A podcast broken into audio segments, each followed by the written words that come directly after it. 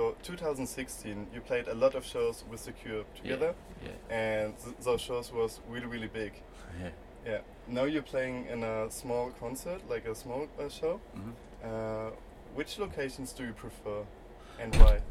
Um, I don't think I prefer either, if you know what I mean. I think they are both different in different ways. Like when you go and support The Cure in these big arenas, um, it's quite daunting. um, but at the same time, it can also be easier because you can't really see anyone. you just there's a stage and then there's just a sea of people. So um, I find that I actually find that easier because. Um, you you feel like you're there to win people over and you go and just do your best and if people like it they like it. If they don't they don't. Whereas tonight we'll be playing in front of people that have paid money to come and see us and I can see them all. And uh, it's there's an expectation if you know what I mean instead of somebody going oh it's a support band. But um, I think I like them both in different ways. It's nice to to be in a place where people know knows who you are they know your songs um, whereas when you do the big shows, you're, it feels like a, it feels like a battle in a way to, to try and win them over. Um, so I don't know if I prefer either because they're different and that's good. You know, it's good for for for variety. So you're a band since 2003, hmm and uh, this is your fifth fifth album. Yeah. How would you like describe your way to the fifth album? Like, how was the work different from the other albums? Um, well, we have a new drummer. That's different, different personnel. Um, and there was a few differences before. In the previous records, uh, Andy would send me music, and then I would write the music, uh, my lyrics and my melodies to his music. Um, and we did that to begin with with this record. Um, but then ha- halfway through the the process, when all the songs were written, Andy deleted all the music, and then wrote to my melodies without telling me. um, so the difference this time was definitely Andy was writing to my melodies instead of me writing to Andy's melodies. Uh, and then we went to a small studio called uh, in, in in Loch Fyne in Scotland, and we spent like weekends there rehearsing and practicing and making sure that we were really prepared to go into the studio. And then we went into the studio down in Devon in England, and that was different. We'd never like recorded in that kind of place before. It was like a farm in the middle of nowhere, um, so it was very focused. Um, and yeah, I think that was the, yeah, that was that, that was different from the other ones because we've mainly been at home recording and things. So um, the writing process was a little different. The we did some pre-production which we've never done before, and we went and isolated ourselves in the middle of nowhere. So it was a bit different. So your lyrics on the newest album they're more directly, hmm and um, before like on the other albums you use more metaphors Yeah. uh, to describe your feelings and stuff. Uh huh. Uh, would you say that you um, that you can now express your feelings more directly, and you're like a grown-up person now? And That's a good question. Uh, I still don't feel like a person, no. um, no, I, um, I think as I've got older, I don't want to re- repeat myself either.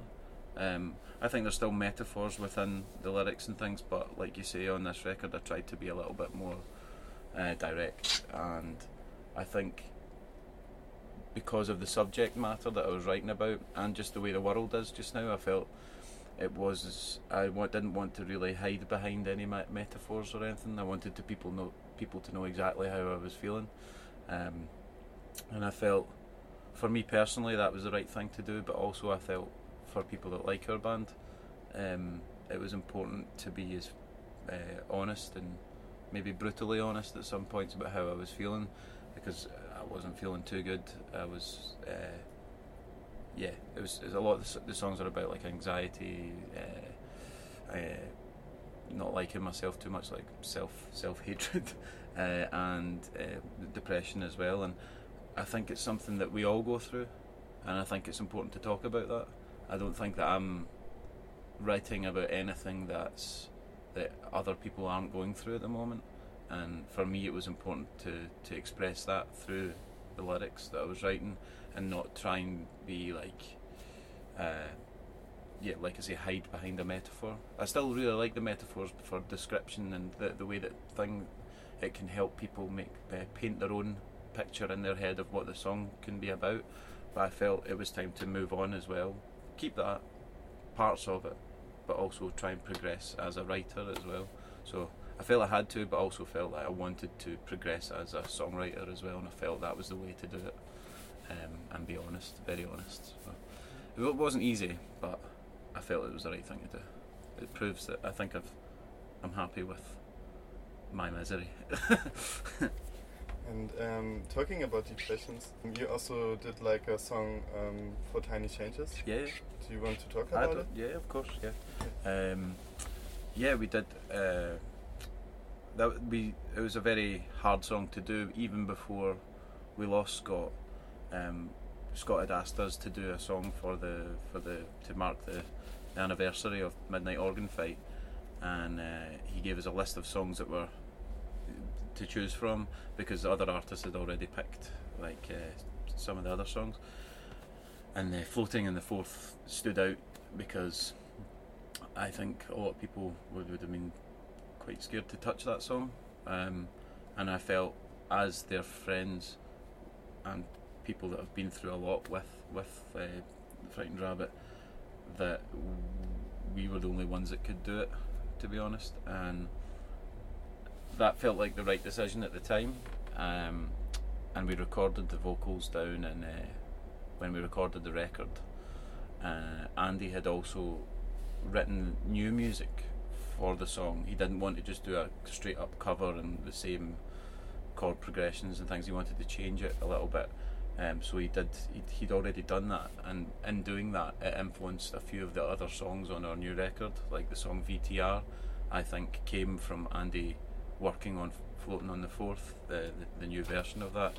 I think he heard something in it and went, "I want to write a song like that as well." And f- in in a strange way, that it feels um, there's something I, I can hear Scott within that that song VTR, which is uh, when you sing that every night, it's, it's quite nice to think of him. Um, and yeah, and then then we lost Scott, and then the the song itself is yeah. I mean, I don't need to go into it. You can hear within the lyrics, and after it, everybody knows what happened to Scott. Um, but yeah, I'm very proud to be on the record. I think as a friend, it's an important thing. I think it's an amazing celebration of who Frightened Rabbit, Rabbit were and who Scott was, and I'm, I'm very proud to be part of it. I feel very strange about the song that we we are we we we chose, and I don't think I'll ever listen to it ever again. Um, but it was nice once it came out that people understood why we were the ones that did that song and why why we chose to do it because I was very worried about that. Um, but yeah, I'm, uh, in the whole, I'm, I'm I'm proud that I'm proud of the friends that did it. Proud of Grant that uh, Grant, the drummer, Scott's brother, and Frightened Rabbit for him to put it all together. And um, I think I think it's it's a good it's a celebration. That's that's what that record should be. And you also covered a different song on the live performance, Oh, yeah, Keeping yeah. Yourself Warm. Yeah, And um, you also matched it up with another song of, I think it's your first album. yeah, yeah. yeah. Um, the song was. I that that su- that summer at home, I became the Invisible Boy. Yeah, Yeah. really short title. So, um, yeah. I did that because Scott used to sing that lyric uh, at the end of "Keep Yourself Warm." So Scott used to do that, and I'm just uh, uh, just carrying that on. Um, and I've, yeah, I felt it was just. I always remember him singing that song in places, and then him singing our song at the end of it, and it always meant the world to me that he did that. Um, so, uh, we're, our two bands are combined forever. Like we, we will always be part of each other's lives, and within that song, I think it was the kind of perfect. It reminds me of the times when he did that for us, and I remember the time when he, we wrote those songs together. So it's it's quite it's not it's not an easy thing to do. It's quite a hard thing to do, it's not quite. It's a very hard thing to do, but the doing it reminds me of Scott and reminds me of all the amazing times we had, and that's that's important. I want to focus on the positive things that Scott gave to everybody and gave to me as a friend. So, yeah, that's why we do that. Coming to positive things, you also called your newest album "It Won't Be Like This All the Time." Mm. So, do you think um, it's should be also like um, um, like focus on on brighter days or Yeah, it's, it's supposed to be taken as like a positive or a negative. Like you can take it as it won't be like this all the time if you're going through a really uh, hard time in your life, and you can go, you can say tomorrow's a new day, because there is there is always hope. You know, like there's always someone out there to help you. Um, so it's something like you say, you can say in your mind it won't be like this all the time. Whereas if in, you're in a happy moment, you've got to remember yourself that round the corner something bad could be coming as well. Um, so to try and like cherish that moment and and fully realize it instead of like what we do these days of like being on our phone and not being in the moment. You know, like I think it's important that we realize that time is precious and that when you have the chance to spend time with your friends, your loved ones, that you have to be there and be present and and trying to appreciate it. So it can be taken both ways, but uh, yeah, I, I, like I'm proud of all the album titles, but this one seems to have really struck home at, uh, right at, at a time where people are thinking about these things, you know. Um, so yeah, it's quite nice. Um, the other thing I wanted to ask is, um, it seems like Glasgow is a really, really good music scene over Ah. there. You had like bands like Frightened Rabbit that you mentioned before. Um, We Were Promised Jetpacks. Yeah, Um, y- your band Uh-huh. and like Mogwai. yeah, So um, and yeah, like a lot of Scottish bands. Like um, you su- uh, support today is also a Scottish band. How are the bands connected over there? Um, I think it's because it's such a small, it's such a small city. It's only like S- Scotland itself only has like five million people in it. So um, once you're in the community and you're out there doing gigs, you it won't be long before you meet somebody in a band, like somebody from say Mogwai or somebody from Franz Ferdinand. Or we all, it's a small community, and then once I think I think if you're good and you're you're in it for the right reason and you're honest, um, I think that's what attracts other artists to you and wants to they want to help you. We like what what I think is like Glasgow artists support each other a lot and like I think that it's because we want to promote each other's bands, you know, like if we go and play we're in Cologne to, today and we've got a band called Man of Moon uh, from Edinburgh who are about to release their first record next year. So this is a, a great opportunity for them to come and play in front of a full room tonight, and so they can come back again. And it's a, it's about giving each other opportunities. Um, but if you're rubbish and you're a, you're an asshole, we won't you, you won't do that. But um, there's a really nice community of people that want to help each other, and there's been so many like albums like uh, Scott and I from Frightened Rabbit were on a, uh, a mental health compilation. We wrote some songs together, and that was about coming together and bringing focus to certain issues, but at the same time, it was about working together. And I think that happens a lot. You know, like Mogwai have helped us. We're on Mogwai's label. They yeah. toured. We've toured with them countless times, and they just want to help. And because because they like they like what we do, which is amazing because they're one of my favourite bands. And you also had like a show with Royal Scottish National Orchestra. Oh yeah. How did this happen? yeah, I forgot about that. Um, well, there's a festival in a place called Paisley. Um, it's called the Spree Festival, possibly.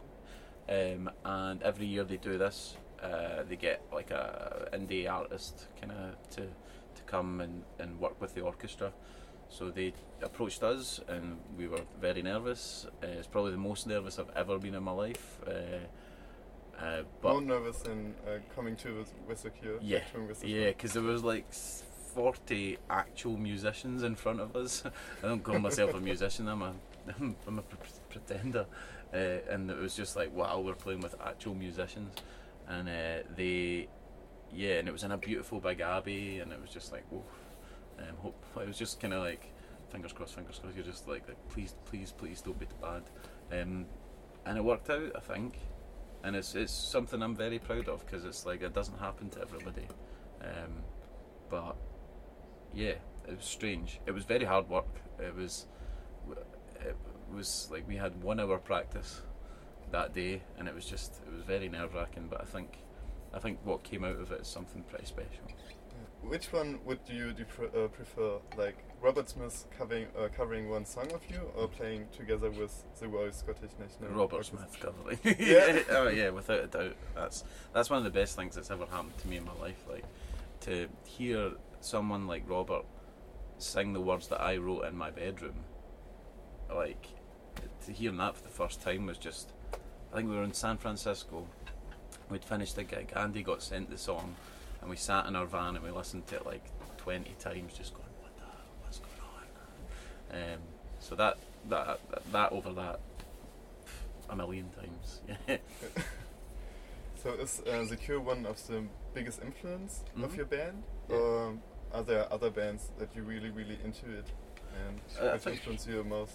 Um, the Cure definitely. Mogwai um, are a massive influence on me. I actually write quite a lot of my lyrics listening to Mogwai because the space is there because there's in most of their songs they're all mostly instrumental. So I find the space to thoughts just come into my head of where I am and things that I'm thinking about.